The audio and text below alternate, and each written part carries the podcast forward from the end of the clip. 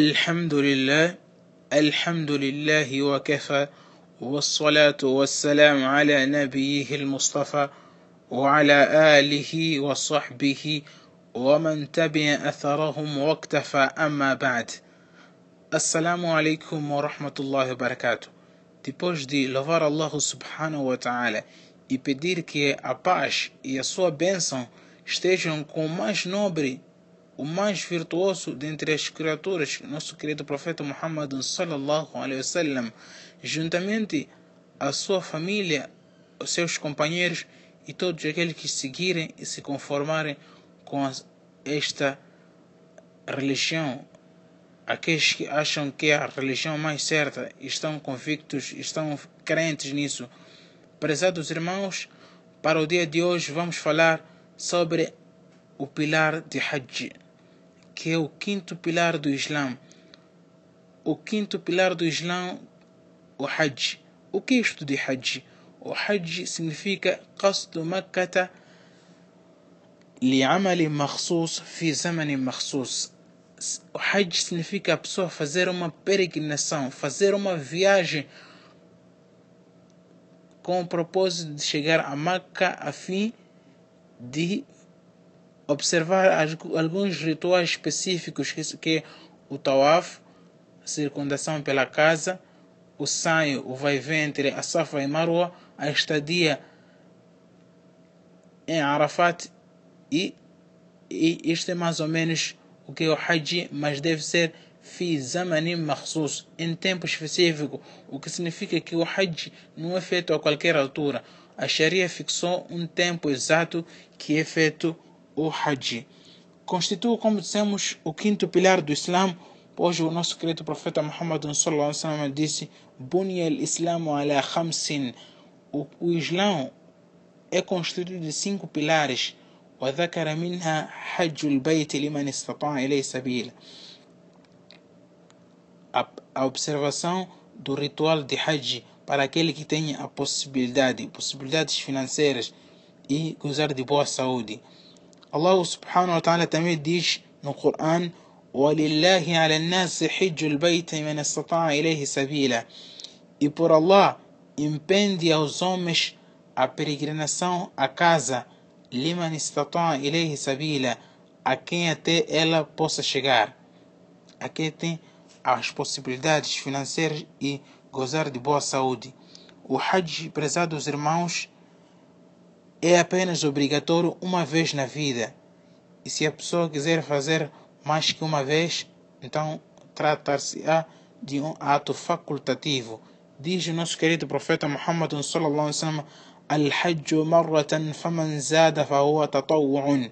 O hajj é uma vez apenas durante a vida, e quem fizer mais que uma vez, então tratar-se-á de uma obra facultativa o nosso querido profeta Muhammad observou apenas uma vez o Hajj e no ano seguinte ele perdeu a vida salawatullahi wa salamuhu alayhi.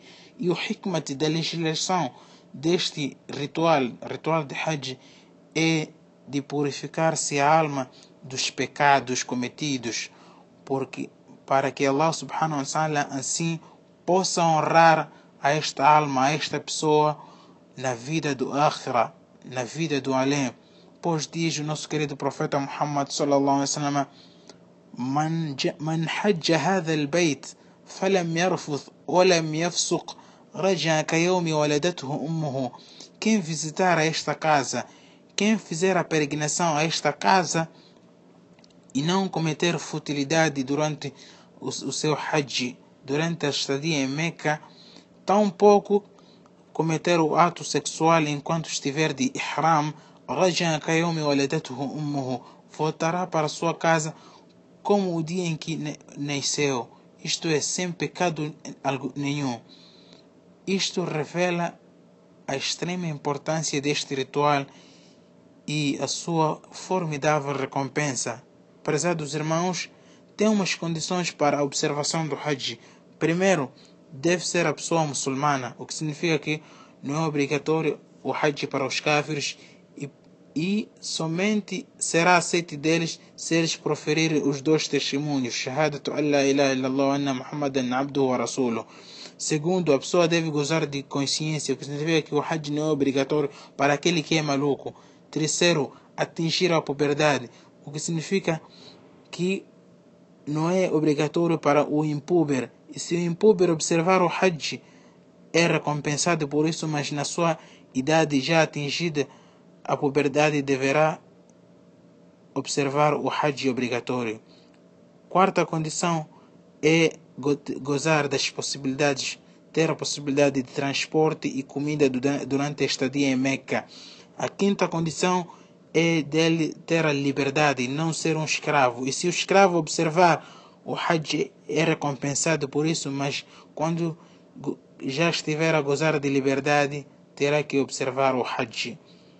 A sexta condição que é específica para as mulheres é, é o que? O Jud al-Mahram. A mulher deverá estar na companhia do seu esposo ou estar na companhia de um mahram. Estas são mais ou menos as condições do Hajj. Queria dar uma atenção que não se pode fazer o Hajj em substituição a alguém antes que tenha feito para si mesmo o Hajj. Como é o caso de, de um sahabi que estava a observar o Hajj. Labbaik Allahumma anshubur, mas estava a observar o Hajj em substituição a alguém.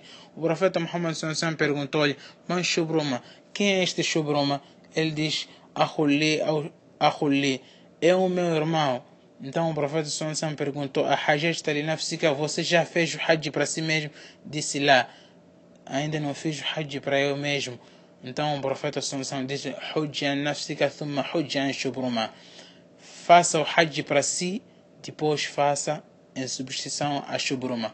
O que significa que a pessoa não pode fazer Hajj em substituição de alguém antes de ele mesmo fazer o Hajj para si mesmo. والله تعالى أعلم وآخر دعوانا الحمد لله رب العالمين.